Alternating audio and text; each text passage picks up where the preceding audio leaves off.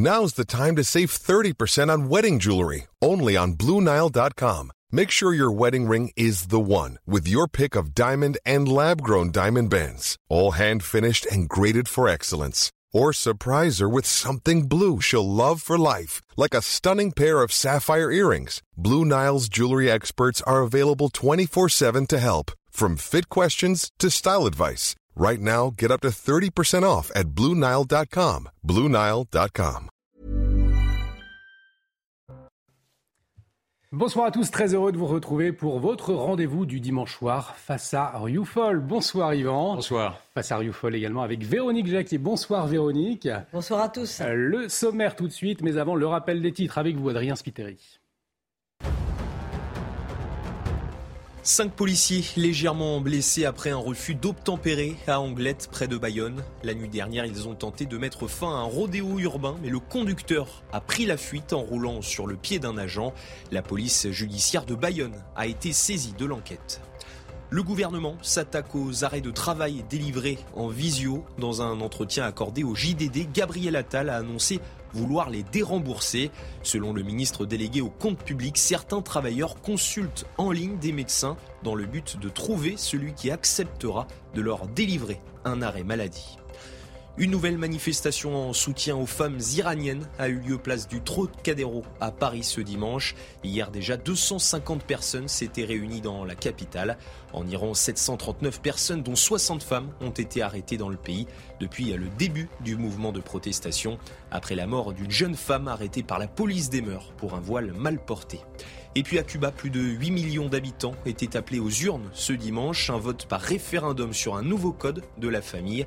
Un texte qui inclut notamment le mariage homosexuel et la gestation pour autrui. C'est la première fois que les Cubains sont appelés à se prononcer par oui ou par non sur une loi. Le référendum étant jusque-là réservé au texte constitutionnel. Face à c'est parti. Au sommaire, ce soir, les législatives en Italie avec le bloc de droite donné favori. À sa tête, la conservatrice Giorgia Meloni. Alors que révèle cette poussée des droites aujourd'hui en Europe? L'avis d'Ivan Rioufol à suivre. Et puis en France, la NUPES dans la tourmente. Les féministes y dénoncent des comportements déplacés de certains hauts dirigeants. Le regard d'Ivan Rioufol sur cette situation dans cette émission. Mais avant, votre invité exceptionnel, euh, Yvan, ce soir, son œuvre connaît un grand succès dans plusieurs pays européens. Boualem Sansal, bonsoir. Bonsoir. Merci d'avoir accepté euh, notre invitation. Vous êtes l'auteur notamment d'Abraham ou la Cinquième Alliance, lettre d'amitié, de respect et de mise en garde au peuple. Euh, je vous laisse face à Yvan Rioufol dans un instant, mais d'abord cette question, Yvan, pourquoi ce souhait ce soir d'inviter Boualem Sansal?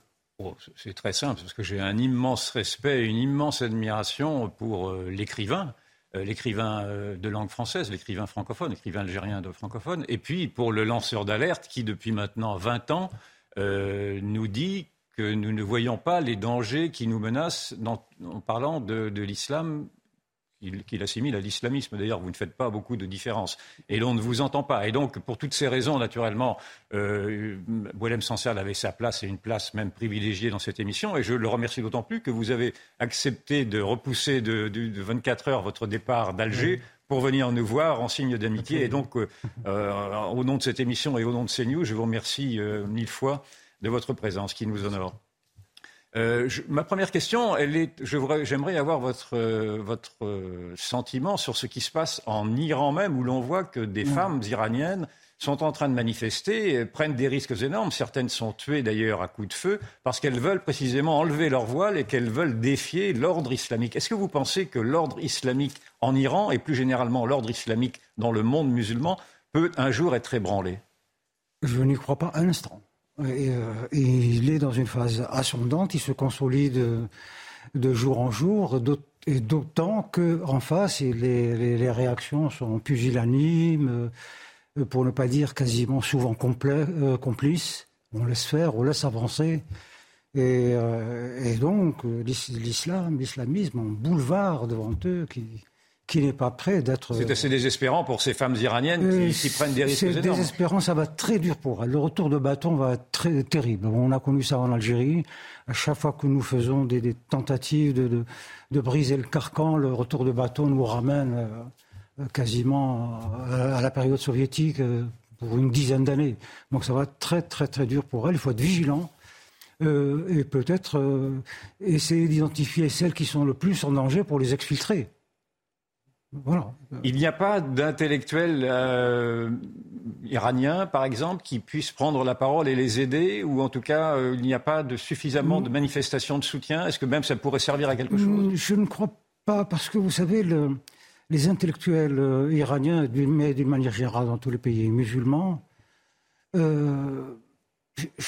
cherchent à, être, à se sécuriser. Ils ne sont plus dans la phase euh, révolutionnaire ou avec un ennemi bien identifié. Non, maintenant, ils cherchent l'apaisement, le, retrait, vivre euh, tranquille. Voilà. Euh, regardez ce qui s'est passé en Algérie avec deux années de, de, Irak, 10 millions, 15 millions de citoyens algériens dans les rues, et ils auraient pu chasser le, le, régime comme ça, une fétue de paille. Eh bien non, ils étaient, ils ne demandaient rien d'autre qu'un peu de tranquillité. Et vous êtes la preuve. Alors du... ils l'ont. Vous êtes la preuve du contraire, puisque vous habitez en Algérie, vous allez retourner en Algérie, vous vivez là-bas, vous vivez même au cœur du danger, et l'on vous laisse vivre et vous, et vous êtes entendu. Alors je ne sais pas si vous êtes entendu en Algérie, mais vous êtes entendu, vous êtes écouté en Europe et en tout cas en France. Donc vous avez, vous, vous, êtes, vous représentez ce que vous dites qui n'existe plus. Vous êtes, vous êtes cette mais résistance. Vous savez, pour le régime algérien, je suis une caution. Euh, le régime algérien se plaît à répéter partout, dans toutes les enceintes, euh, nous sommes une démocratie, le, euh, on, on, se flatte, le pouvoir officiel se flatte d'être un véritable démocrate, et à chaque fois on dit, ben regardez. Vous êtes la caution. Je suis la caution, regardez. Il y a des gens, des intellectuels comme Boalam Sansal qui n'arrêtent pas de nous éreinter, qui éreintent l'islam, qui nous touche vraiment dans, dans, des, des, dans nos profondeurs, qui est là, qui va, qui revient. Euh, voilà, et ces livres sont disponibles en France, pas, en Algérie, pas tous, mais euh, certains le sont. Vous êtes pareil, vous êtes pareil à Salman Rushdie. Vous avez, vous prenez les mêmes risques, vous connaissez les mêmes discours. Salman Rushdie, lui, a été victime d'une fatwa qui avait été lancée il y a 30 ans ou 40 ans par euh, Vous-même, êtes-vous euh, la cible de fatwa et comment faites-vous pour vivre dans le fond en Algérie aussi paisiblement au-delà de, de, votre alibi Non, il y a eu des, des, fatwas lancés par, euh, je veux dire, l'islamiste du coin.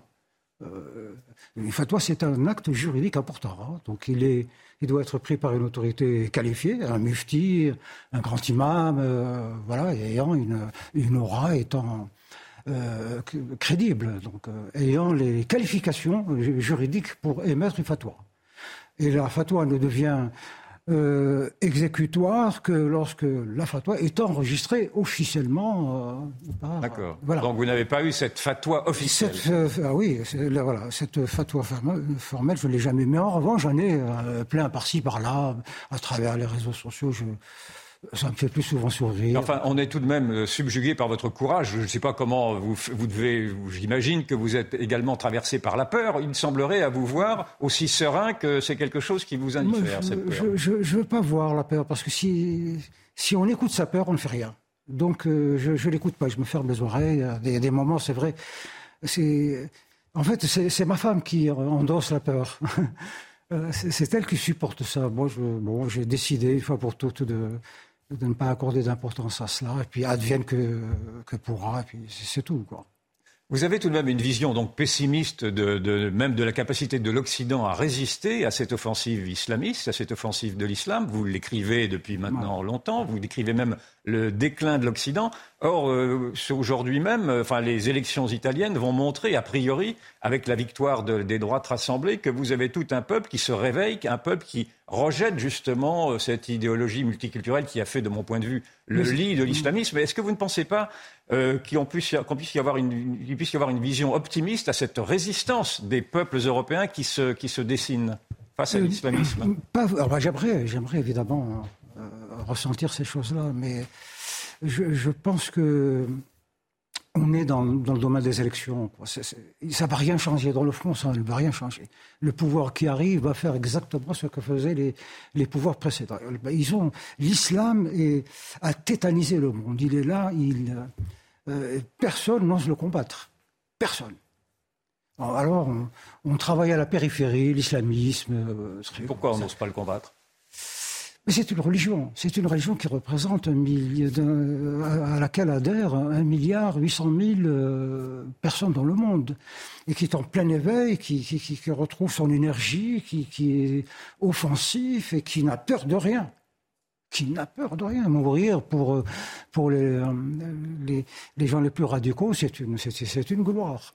Et, en face, il n'y a pas la même détermination. Parce que voilà, pour qu'un combat soit déjà, on, va dire, intéressant, il faut que les deux parties soient de la même force. Si vous mettez deux boxeurs dans un ring, il faut qu'ils aient un peu. Mais en face, il n'y a rien. Véronique Jacquier. Vous dites justement il faut se réarmer moralement, spirituellement pour faire face à cet islam conquérant, de fait Est-ce que, est que malheureusement, comme en témoigne parfois la marche du monde, ça se termine en guerre sainte? Euh, il faut se réarmer, de, ça c'est sûr, sur, sur, tout le plan. C'est un travail de, de fond.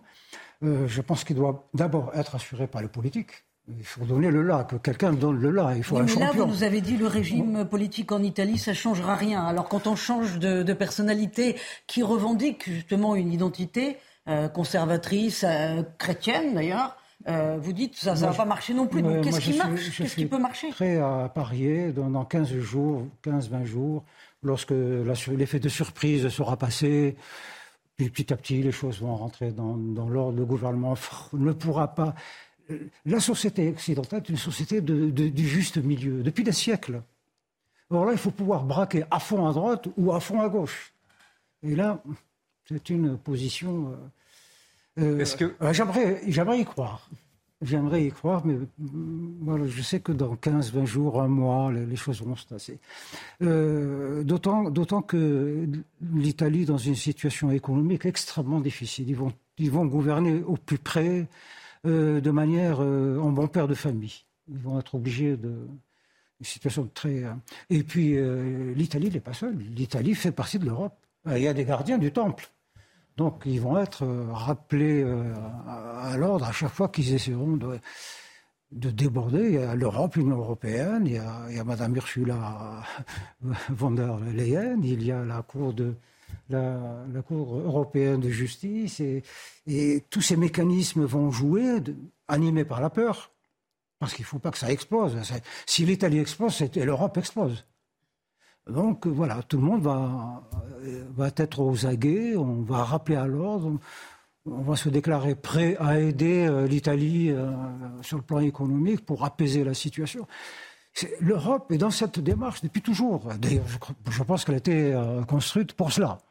Mais à vous, toujours garder le milieu. Le, paquebot doit aller au milieu, éviter les extrêmes, parce que quand on va à l'extrême, on ne sait plus ce qui peut arriver après. Vous écoutez, euh, l'islamisation de l'Europe et l'islamisation de la France en, en particulier est quelque chose, est une issue inéluctable. Est-ce que c'est bien C'est comme cela qu'il faut entendre ce que vous me dites? Oui, oui je, je, le pense. Je changerai d'avis quand je verrai que euh, en Europe, euh, il y a une euh, un accord à peu près général sur, euh, d'abord, un, la fermeté, la souveraineté. Voilà, il faut, il faut cela au départ. Mais les, les, réveils des peuples qui se voient en Suède, qui se voient en Italie, qui se voient en Hongrie, qui se voient en Pologne, qui se voient dans les pays de l'Est, etc., sont quand même des signes, me semble-t-il, d'une volonté populaire de reprendre son destin en main et d'affronter, alors euh, naturellement peut-être pas jusqu'à la guerre civile, mais d'affronter en tout cas cet islam-là. Oui, vous, vous, concevez tout de même qu'il y a ce, ce Oui, oui, oui, absolument, au niveau de la société. Moi, je, je voyage assez en, Europe pour, pour, le sentir, mais c'est au niveau du peuple, euh, et qui, le peuple n'est pas organisé. Ce n'est pas dans un cadre organisé, c'est de de la colère personnelle euh, très localisée, portée par quelques, par quelques éléments, sans, plus.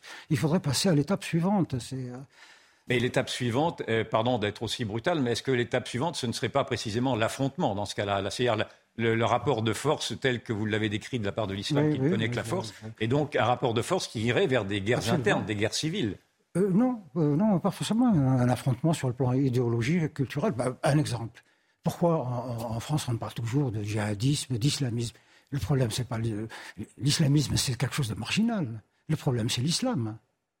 L'islam est une religion qui a raté, il y a 14 siècles, son entrée dans le temps, dans le, mouvement du monde, et qui fait tout pour le bloquer, pour le briser, parce que euh, euh, c'est un danger pour, pour l'islam que euh, vous ne faites pas de différence, vous, entre l'islam et l'islamisme. Hein, on qu'on soit bien oui, on, le fait en France pour des raisons tactiques, euh, mais le problème, c'est l'islam. Le, fond du problème, c'est l'islam. L'islam, c'est il, est là, il, il est sur sa voie, il n'a pas dévié d'un millimètre, malgré toutes les répressions, que ce soit en Afghanistan, en Iran, en Algérie, ailleurs. Il n'a pas dévié d'un. Mais on parle souvent d'un islam des Lumières. Est-ce qu'il existe malgré tout cet islam des Lumières? Vous savez, euh, l'islam, au cours du, temps, a essayé plusieurs stratégies qui sont euh, actuellement en mouvement. Il y a des musulmans qui pensent que faire euh, assurer la victoire de l'islam en, utilisant les moyens des Lumières, la démocratie, le droit, la justice, voilà, les, instruments de, des Lumières. Et, puis il y a ceux qui comme les, frères musulmans, qui sont plutôt dans l'agite propre, c'est dans les banlieues. Il faut, euh, voilà, on n'a pas besoin des lumières. Les lumières, euh, ça pourrait se faire, mais sur trois millénaires, c'est trop long.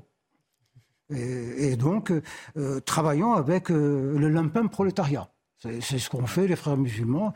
Ils ont été créés. ce mouvement s'est créé le 1928.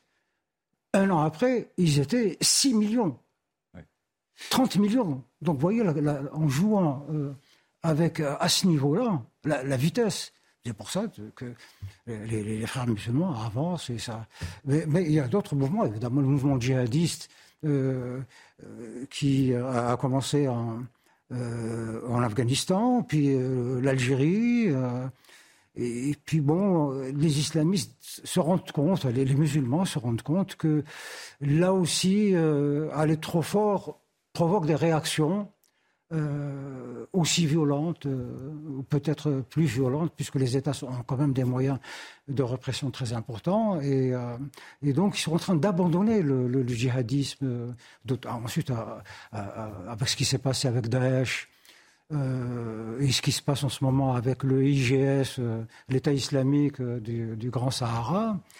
Euh, du coup, ils se rendent compte que bon, c'est une voie de garage. Quoi. Il faut l'abandonner. Il faut revenir soit donc, euh, aux Lumières, mais ça paraît. Euh, mais revenir à la, démarche, celle qui a donné, le plus de résultats, c'est les frères musulmans. Ils sont sur le terrain, mais pas seulement. Ils sont dans l'économie, dans la banque, dans la finance internationale, dans l'imprimerie, dans, parce que là aussi, on voit que Frères musulmans égale mosquée. Non, pas du tout. C'est un État. Les frères musulmans, c'est un État mondial. Ils sont plus de 30 ou 40 millions aujourd'hui dans le monde, dans tous les pays, qui ont, qui ont des universités, des journaux, des, euh, des, magazines. Des... Je crois que les, frères musulmans éditent plus de livres que, que la France. Est-ce qu'on peut attendre des Français musulmans, de certains Français musulmans, ceux qui se reconnaissent dans la République et dans la laïcité, qu'ils fassent connaître, dans le fond, leur réticence à cautionner une religion qui dérive et qui les caricature. Est-ce qu'il peut y avoir un espoir de mobilisation d'une partie de ces, de ces Français musulmans? euh, Je pense que beaucoup de musulmans euh, euh, ont envie de participer à. Et ils se sentent coupables d'être silencieux, d'avoir cautionné tout. C'est vrai que nous, les intellectuels musulmans, nous avons tout cautionné les dictatures militaires dans nos pays, ensuite euh, la montée de l'islamisme, enfin tout. On a tout cautionné parce que d'abord nous ne sommes pas nombreux, nous n'avons pas une tradition révolutionnaire comme les intellectuels français, voilà. Et, et puis la, cette, euh, voilà. Euh, et donc ils ont envie de,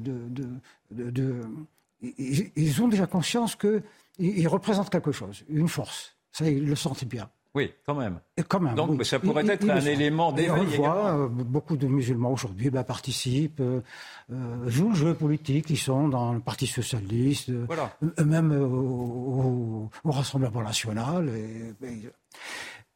mais en même temps, les musulmans d'Europe n'ont pas rompu le cordon ombilical avec le pays. Qui a construit les, 30, les 3000 mosquées ici en France ben, c'est le Maroc, c'est l'Algérie, c'est l'Égypte qui finance euh, et qui font pression sur les gouvernements. Euh, il faut s'occuper de notre euh, diaspora et, les respecter, leur donner du travail. vous voyez, donc ils ont peur d'être d'être manipulés. Donc il faudrait les aider à s'émanciper. Euh, et comment jugez-vous justement euh, la position de la gauche émancipatrice, et la gauche progressiste, qui, euh, mal dans les faits, en tout cas je parle de, la gauche radicale, de l'extrême gauche, pactise plus, plus, plus sensiblement avec l'islamisme qu'elle ne le combat? Écoutez, il devrait d'abord changer de nom. Ce, n'est plus la gauche. La gauche a quand même une histoire. On, connaît les, le, contenu de leur idéologie. Non, là, c'est cette gauche nouvelle euh, sont dans une démarche de, recrutement, de, reconstitution d'une base, euh, euh, d'une base électorale. C'est vrai que cette, population d'émigrés, de, musulmans qui sont là, qui, représentent quelque chose, qui ont évolué. Beaucoup ont fait des études supérieures très poussées, des, et sur le plan économique aussi, ils représentent une, force politique. Ils ont beaucoup investi, ils ont de l'argent, et ils sont riches maintenant. Et, donc, c'est un. Euh, on, les, euh, on peut être tenté de les, de les recruter. la France insoumise a, a, réussi à le faire dans les banlieues, pas, chez les, pas dans l'élite. Véronique Jacquet. L'élite, je crois, elle est de plus en plus de droite. L'élite musulmane en, Europe, elle est de plus en plus de droite. Parce que euh, elle a besoin d'ordre, de, stabilité. Conservatrice elle est conservatrice. Parce que si ça, si ça va mal en, France, ils seraient les premiers à, perdre. Donc, Cela dit, gauche ou droite, on parle de plus en plus de du pays, d'un pays euh, fracturé. Qu'est-ce que vous dites aux musulmans de France pour qu'ils prennent leur part pour euh, essayer de, cimenter ce pays ou sur quelles valeurs on peut encore le cimenter? Ben ça fait déjà 20 ans que. Parce qu'on parle de la République, mais la République, c'est pas suffisant. Oui, oui, moi je les rencontre, j'ai je, beaucoup écrit là-dessus, des articles où je les ai interpellés euh, très, très, très directement, et même très, violent, euh, très violemment, au point que euh, on disait essentiel, c'est le parti de la France, c'est le truc, enfin bref. Mais bon, de toute façon, moi je fais ce que je, ce que je veux faire, je le fais indépendamment de ce que des jugements qui peuvent être émis. Euh, après, mais je leur dis, mais jouez, vous avez un jeu, un rôle, vous avez adopté ce pays, défendez-le, euh, sinon rentrez au pays. Et puis, faites, ouais, je sais pas, c'est, je veux dire, c'est biologique, on peut pas avoir de mère si, on peut pas rester constamment dans le ventre de sa mère. À un moment donné, il faut rompre le cordon ombilical. Ils sont là, dès qu'ils ont trois jours de vacances, ils rentrent au Maroc, en Algérie, euh, ils débarquent tout de suite, l'Algérie là-bas, la mosquée, et puis, euh, ils viennent un peu comme les, les, repentants. quand ils rentrent, ils se montrent plus musulmans que, que musulmans. Euh, disent, écoutez, on ne vous demande pas tant de... Culpabilité, hein, parce qu'on vit en France, on, est bien, on est... Euh, on a du travail, on est heureux, la démocratie. Et donc, ils jouent le misérable. Quand, moi, ça, ça, ça, me tue. Quand je les vois rentrer, à partir de juin, les, les émigrés débarquent en masse, alors là, c'est terrible. C'est terrible. plus musulman que musulman, plus nationaliste que nationaliste, et plus ceci que, que cela. C'est abominable. Vous avez écrit. Vous êtes français. Vous avez pris la nationalité française. Vous avez écrit Nous, on n'a pas besoin de vous. Une dernière vous avez question. Écrit dans le Figaro que l'Occident était à l'agonie. Je crois que c'était vos termes. Est-ce que c'est bien ce que vous vouliez dire? Est-ce que c'est bien ceci, la vision que vous avez de notre civilisation? Oui, mais tant qu'on n'est pas mort, on est vivant. Euh, donc, euh, la France a quand même du ressort, surtout la France, parce que la France est un pays révolutionnaire. Il y a quand même dans, ses gènes euh, euh, cette, euh, ce ferment. Donc, voilà, tant qu'on n'est pas mort, on est vivant, et il faut espérer que. Oh, je, n'ose pas dire une alliance, comment dire, une alliance sacrée, une union sacrée entre ce que Zemmour a essayé, par exemple, de faire avec mm. droite et extrême droite et peut-être toute une partie de, euh, des révolutionnaires qui sont dans LFI ou euh, il y a eu cet espoir avec les, gilets jaunes par exemple. Et on, arrive euh, au terme de cette interview. Merci infiniment, Boalem, sans d'avoir accepté notre invitation. face à Ariufol revient dans un instant et on évoquera les législatives en Italie. Justement, restez avec nous sur CNews. À tout de suite. Mm. De retour sur le plateau de Face à bienvenue si vous nous rejoignez. Dans un instant, on va parler de ces élections législatives en Italie, mais tout de suite, le rappel des titres avec Adrien Spiteri. Des hackers diffusent des données de santé sur l'hôpital de Corbeil-Essonne. L'établissement de santé avait été cyberattaqué en août dernier. Le groupe de hackers demandait à l'hôpital de payer une rançon avant le 23 septembre. Le délai expiré, ils ont diffusé plus de 11 gigaoctets de contenu sensible. Ce piratage serait l'œuvre du groupe Logbit 3.0. Les Italiens votent ce dimanche pour élire leur nouveau Parlement. Parmi les grands favoris de cette élection, Giorgia Meloni, leader d'extrême droite. Le scrutin se terminera vers 23h. À la mi-journée, le taux de participation dépassait les 19%. Et puis en Russie, la mobilisation militaire partielle décrétée par Vladimir Poutine se heurte à des contestations. Des manifestations ont eu lieu comme ici, à Moscou, hier. Les femmes étaient plus nombreuses que les hommes. Des centaines de personnes ont été arrêtées par les forces de l'ordre. Et vous l'évoquiez, Yvan, en première partie avec euh, votre euh, invité Boilem Sansal, l'actualité marquée par les législatives. En Italie, l'Union des droites, conduite par Giorgia Meloni, est donnée favorite ce soir et les premières estimations hein, qui sont attendues à partir de 23h. Yvan, comment est-ce que vous interprétez ce scrutin? Bon, on n'en connaît pas encore le résultat, mais enfin, les prémices sont annoncées. On donne quand même comme étant vainqueur, largement vainqueur, cette union des droites.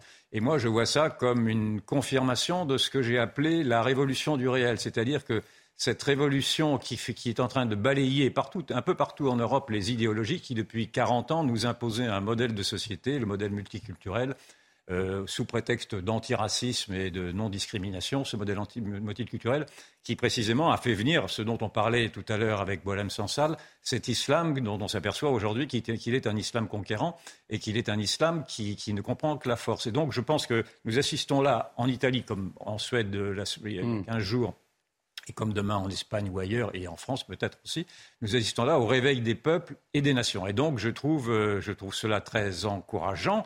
Et d'autant que cela montre également la déconnexion de l'Union européenne. On a vu que l'Italie, qui avait eu d'abord comme Premier ministre Mario Draghi, qui était le, grand Manitou de la Banque centrale européenne, donc un européiste convaincu, a été, euh, éjecté au profit précisément d'une coalition qui, elle, si elle ne rejette pas l'Europe en particulier, rejette l'état de droit européen. Et la démonstration en a été faite par Mme van der Leyen elle-même, qui, dans une euh, déclaration suffocante, euh, il y a deux jours, a dit que si les Italiens votaient mal, euh, l'Union européenne avait les moyens de les faire plier, en tout cas de les sanctionner comme elle a sanctionné la Hongrie et la Pologne. Mm. Et donc de voir que cette Union européenne, à travers en tout cas Mme von der Leyen, qui n'a pas d'ailleurs mission à parler de la sorte, qui n'a même aucune, légitimité démocratique, euh, s'emploie à vouloir décrédibiliser la voie d'une élection démocratique, en dit long sur la, pratique de la démocratie vue par cette Union européenne technocratique qui donne des leçons de démocratie à la Russie. Elle a bien raison en fait d'en donner à la Russie, mais qui ne se les applique pas à soi-même. Et donc, je crois que se met en place aujourd'hui toute une sorte de révélation de ce qu'est le peuple, de la puissance que peut avoir un peuple à se réveiller et de la déconnexion profonde de, cette Union européenne qui, cautionne encore aujourd'hui cette euh, idéologie, dans le fond, euh, du politiquement correct pour aller vite et qui nous interdisait jusqu'alors de mettre mm. en cause et l'immigration et l'islam. Là, encore une fois, c'est dans tous ces débats italiens, comme, dans les débats suédois et comme dans les débats français, ce sont aujourd'hui et l'islam et l'immigration qui rentrent au cœur des préoccupations des Français. Et ce sont les Français qui disent qu'ils veulent reprendre également leur destin.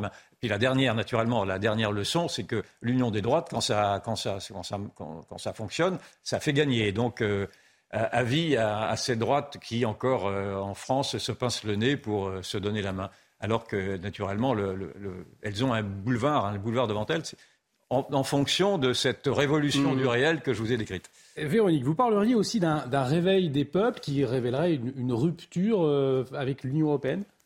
Alors, un réveil des peuples, oui, certainement, parce que moi, ce qui m'a marqué euh, quand on regardait sur CNews justement les réactions des Italiens aujourd'hui qui étaient allés voter, euh, c'était cette femme, euh, Giorgio Meloni, Giorgia Meloni. Elle est dans le paysage depuis longtemps, on la connaît, elle assume ses valeurs. C'est la vraie Italie. Alors évidemment, tous les, Italiens n'ont pas voté pour elle, mais c'est valeurs de la famille, de la patrie, de la foi en Dieu. Donc ça, c'est quand même très politiquement incorrect en. France, mais enfin, en Italie, ça se passe très très bien. Elle est patriote, c'est pas un gros mot, elle l'a dit dans, plusieurs euh, meetings. Euh, et euh, bien entendu, elle est quand même assez cash quant à son programme, parce qu'elle ne, se cache pas de dire qu'elle a une admiration pour Victor Orban, qu'elle aimerait le prendre comme modèle, et que donc elle est anti-système et effectivement finalement un petit peu un empêcheur de tourner en rond quant à la façon dont fonctionne euh, l'Union européenne actuellement. D'ailleurs, euh, euh Boilem Sansal, qui était, euh, qui était dans cette émission il y a mm. quelques minutes, disait si l'Italie explose, l'Europe explose. Alors oui, ça va être un bon catalyseur de voir ce qui se passe en Italie et de voir si le réveil des peuples prend vraiment. Les Italiens, ils sont quand même un petit peu chamboulés. Hein. Ils ont eu Berlusconi, ils ont eu Matteo Salvini. Et là, ils ont une femme aussi. C'est quand même tout un symbole de voir cette femme qui assume des valeurs personnelles, mais aussi politiques. Donc euh, il y a quand même un, agrégat de choses qui fait que ça va être intéressant de voir ce qui se passe. Et des estimations euh, attendues, je vous le disais, un peu après 23 heures. On, y sera donc très attentif sur CNews. Euh, l'actualité politique en France, à présent, elle est marquée ces derniers jours. Hein. on en a beaucoup parlé par la NUPES, la NUPES, on le rappelle, fédérée par Jean-Luc Mélenchon, ébranlée de l'intérieur par les féministes, des féministes qui dénoncent les comportements déplacés de certains hauts dirigeants. Alors Yvan, qu'est-ce que ça vous inspire, cette situation? Oh, ça, pourrait m'inspirer d'abord d'en sourire, parce que l'on voit là des, militants de la France insoumise qui avaient fonction de donner des leçons à la terre entière et de réclamer des démissions au moindre faux pas de politique qui était pris euh, la main dans le sac ou soupçonné de, de, de, de, sexuelles ou je ne sais quoi. Et là, euh, on, les, on, les, voit qu'eux-mêmes ont à, répondre de leurs propres actes. Donc, naturellement, ça fait sourire. Et en même temps, ce qui se passe est tout à fait angoissant parce que l'on mm. voit ce qu'est une mécanique euh, idéologique révolutionnaire qui applique à la lettre euh, une, une, sorte de, de dictature de, la, du, du néo-féminisme qui voudrait euh, faire une chasse à l'homme, dans le fond, avec, en, appliquant des méthodes d'éradication éthique, si je puis dire, au prétexte de, faire la morale et de vouloir que la morale s'applique à tout le monde. Euh, ces femmes sont en train d'abord de, s'immiscer dans les vies privées, de faire des procès sans preuve. C'est la, la, prolongation de MeToo, mais dans toute, son, dans toute son horreur totalitaire, de mon point de vue. C'est-à-dire que ces femmes euh, s'invite dans les vies privées, s'invite dans les lits, s'invite dans les, dans les dénonciations tous azimuts, avec un monde de la dénonciation qui, est en train de, de poursuivre cette idéologie-là qui m'effraie de mon point de vue, avec une, des, des sortes de tribunaux quasiment ecclésiastiques, d'ailleurs des tribunaux qui sont spécifiques à ces mouvements-là et qui excluent que le juge y mette, y mette sa patte également, avec une,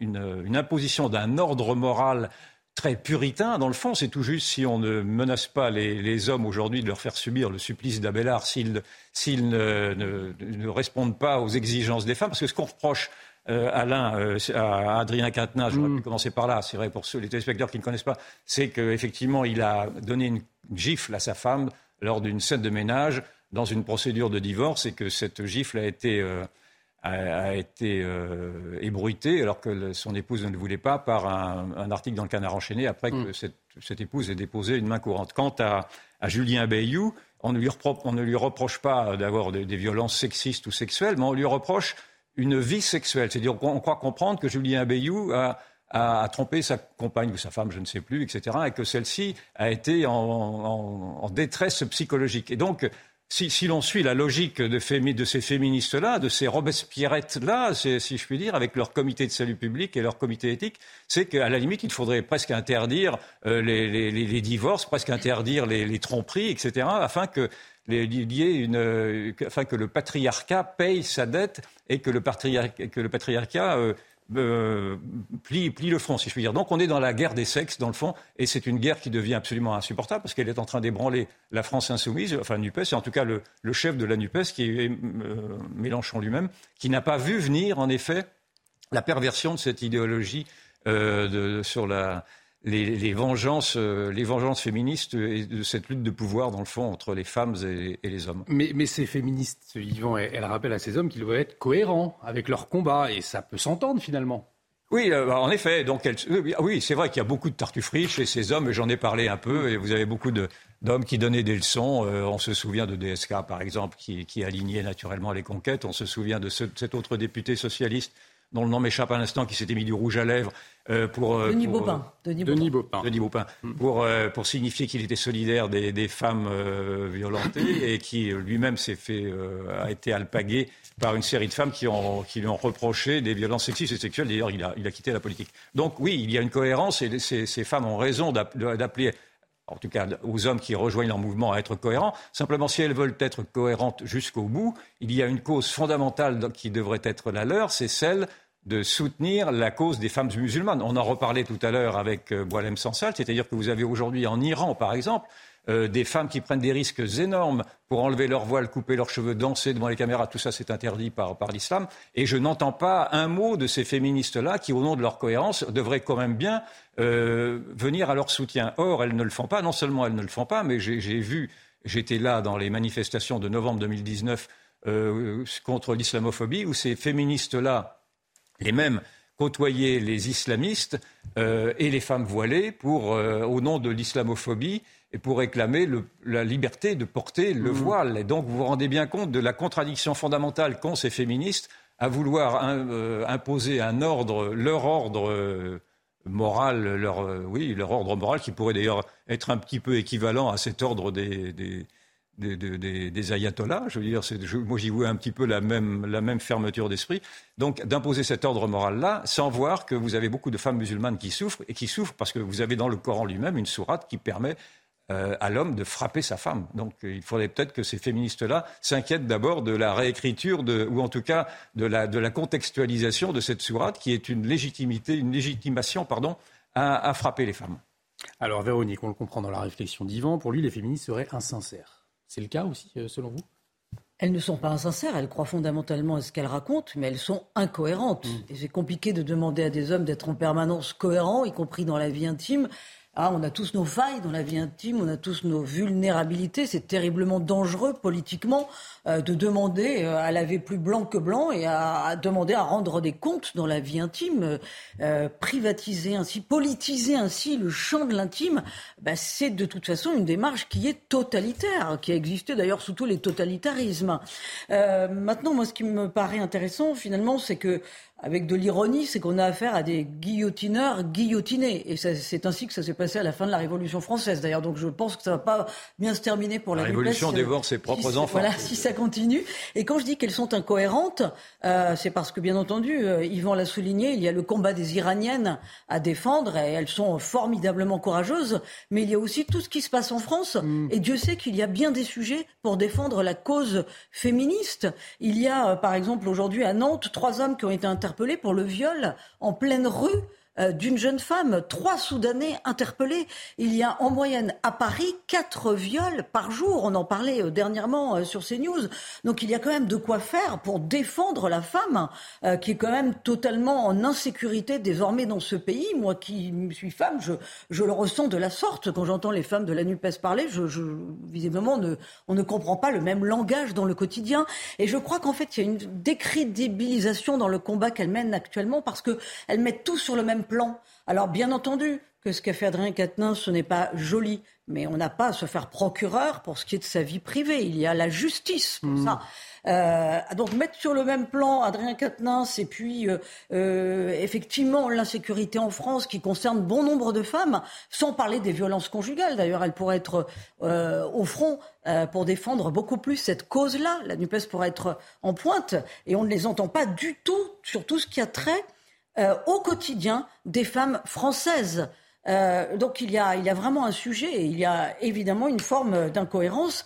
Euh, rappelons tout de même que sur le plan de la justice, moi je les entends beaucoup dire, heureusement on a une cellule politique qui est intrinsèque à notre mouvement. Parce qu'attention, la NUPES, euh, c'est un mouvement, hein, c'est pas un parti. Mm. Donc voilà, il y a quelque chose de gazeux, et j'emploie le terme gazeux volontairement parce que c'est Clémentine Autain qui l'a euh, utilisé pour dire que peut-être Jean-Luc Mélenchon était à la fin de son parcours, qu'il fallait passer à autre chose, parce que bon, la façon dont il procédait en interne mm. n'était pas très claire.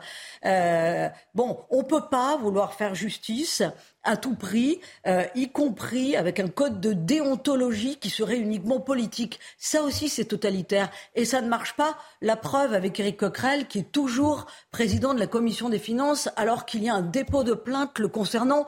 On ne parle plus de l'affaire Coquerel et on a pendant ce temps la NUPES euh, et les féministes de la NUPES qui sont en train finalement de, couler euh, ce bateau-là. Alors justement, Yvan, est-ce que la NUPES va pouvoir survivre à toutes ces mises en cause? Écoutez, elle a cautionné, elle a cautionné ce, cette idéologie-là. Elle s'est embrigadée dans, dans, cette horrible logique euh, d'épuration éthique, me semble-t-il. Donc, je pense que la Nupes, en effet, va, enfin, en tout cas, les hommes de la Nupes vont y laisser des plumes. Alors on les entend dire aujourd'hui qu'il faut mettre de la nuance et qu'il n'y a, pas de continuum entre le, propos graveleux et le viol, parce que les, hmm. féministes sont dans leur dialectique, c'est de dire que, dans le fond, que ce soit un propos graveleux ou un viol ou même un crime, tout ça, ça fait partie de l'hégémonisme euh, patriarcal et que c'est cet homme blanc occidental qui doit, qui doit souffrir, de, qui doit euh, se, s'excuser d'exister dans le fond, parce que c'est un petit peu ça, c'est une sorte de chasse à l'homme, de, chasse à l'homme blanc, hein, qu'on soit bien d'accord, parce qu'encore une fois, euh, l'homme oriental n'est pas concerné par cette affaire-là. Et donc oui, je pense que la NUPES s'est mis dans un mauvais, dans, dans, un embarras. Je pense qu'il est possible que les, les, jours de Mélenchon ou les, les mois de Mélenchon soit non pas compté, mais en tout cas peut-être ébranlé, peut-être même compté, je n'en sais rien. Mais en tout cas, cela démontre, cela dénature cette, cause tout à fait justifiée qui était en effet de s'insurger contre la, violence faite aux femmes, et, les, violences sexuelles et sexistes, pour reprendre la, mmh. qui est, qui est faite aux femmes, parce qu'en effet, qui, qui, peut être contre ceci, contre ceci? Mais l'on voit bien qu'avec euh, cette logique-là, cette euh, cette manière de vouloir à tout prix euh, avoir raison sur tout, cette manière d'avoir imposé une présomption de crédibilité pour quiconque, euh, pourvu qu'elle soit femme, euh, disent qu'elle a été maltraitée par un homme, même qu'elle a été trompée par un homme, et que donc, euh, parce qu'elle aurait été trompée par un homme, il y aurait également, euh, de la part de cet homme-là, une sorte de violence psychologique qui, aurait été faite, on voit bien que l'on tombe dans, la démence, et ce n'est plus tellement une violence faite aux femmes qui, se voit là, mais c'est presque une violence faite aux hommes. C'est-à-dire qu'à un moment donné, il va falloir que les hommes peut-être se réveillent et se disent maintenant que le tir au pigeon a, suffi et qu'il faudrait peut-être aujourd'hui retomber dans davantage de mesures et de modération et que, faire une différence entre, naturellement, gifler sa femme, c'est quelque chose d'odieux, bien sûr. Mais nous ne sommes pas là pour juger de ce qu'a pu faire. On ne connaît pas la scène. Mm. Elle est décrite comme étant une scène de violence réciproque euh, euh, dans, une intimité, dans, un moment où la, la, femme annonçait son désir de partir. Donc on voit bien qu'il y a, on peut non pas comprendre, mais enfin, ce n'est pas la même chose que de gifler sa femme et, euh, de, pratiquer un viol sur, euh, une personne. Donc, il y a une grande confusion intellectuelle et il y a une manière euh, chez ces femmes-là, chez ces Robespierrettes-là, en effet, je pense, de vouloir imposer une féminocrature, j'ai presque ça, c'est-à-dire que une, une dictature des néo-féministes qui voudraient prendre leur revanche sur, sur l'homme occidental. Véronique voulait réagir à vos propos. Euh, oui, je voulais juste euh, conclure en disant que finalement, la NUPES n'allait sûrement pas survivre à ces mises en cause, mais quelque part, sa mort était programmée parce que, souvenez-vous, euh, le Front populaire en 36, Union des gauches, deux ans après, parce que c'était une union de circonstances, c'était une union électorale, bah, elle est morte de sa belle mort. Donc la NUPES, à mon avis, n'est pas amenée à, vivre encore très longtemps. Chacun retournera dans, dans, dans son auberge, parce que finalement, il y a une forme d'auberge espagnole. En revanche, ce que ça soulève, c'est quand même le peu de crédibilité politique de ceux qui montent au front en ce moment pour se faire les guillotineurs. Ce sont des gens qui ont été élus par le peuple pour défendre le peuple, mais comme je l'ai dit, le peuple qui est face à, des viols, qui est face à des attaques, qui est face à des agressions. Il y a un vrai sujet sur la cause de la femme dans notre pays. Il serait bon qu'elle s'en empare. On a voté pour elle, enfin certains ont voté pour elle. Face à Rioufol, c'est terminé. Merci à vous Yvon. On se retrouve dimanche prochain, euh, même heure bien évidemment. Véronique Jacques merci beaucoup. On vous retrouve tout de suite sur euh, CNews. Enquête d'esprit au menu ce soir un, sujet grave, hein, l'euthanasie, euh, le suicide assisté, euh, les enjeux de civilisation, les enjeux spirituels, bien entendu, puisque c'est l'ADN d'enquête d'esprit, après, après l'avis du Conseil consultatif national d'éthique, hein, bien entendu, qui a ouvert la boîte de Pandore. Et à 22h, ce sera le retour de l'actualité avec Elliot Deval. Restez avec nous sur CNews. Excellente soirée.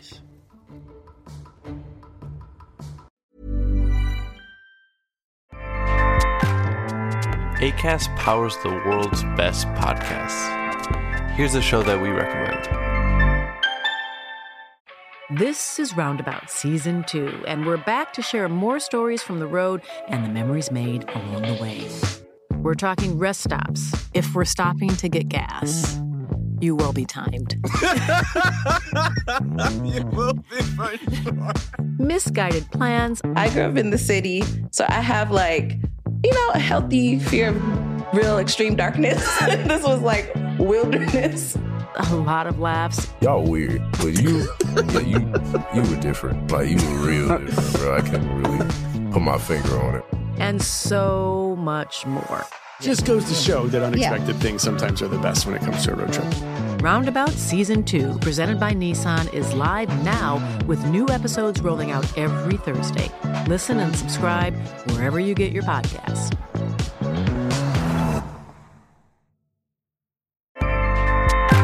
ACAST helps creators launch, grow, and monetize their podcasts everywhere. ACAST.com.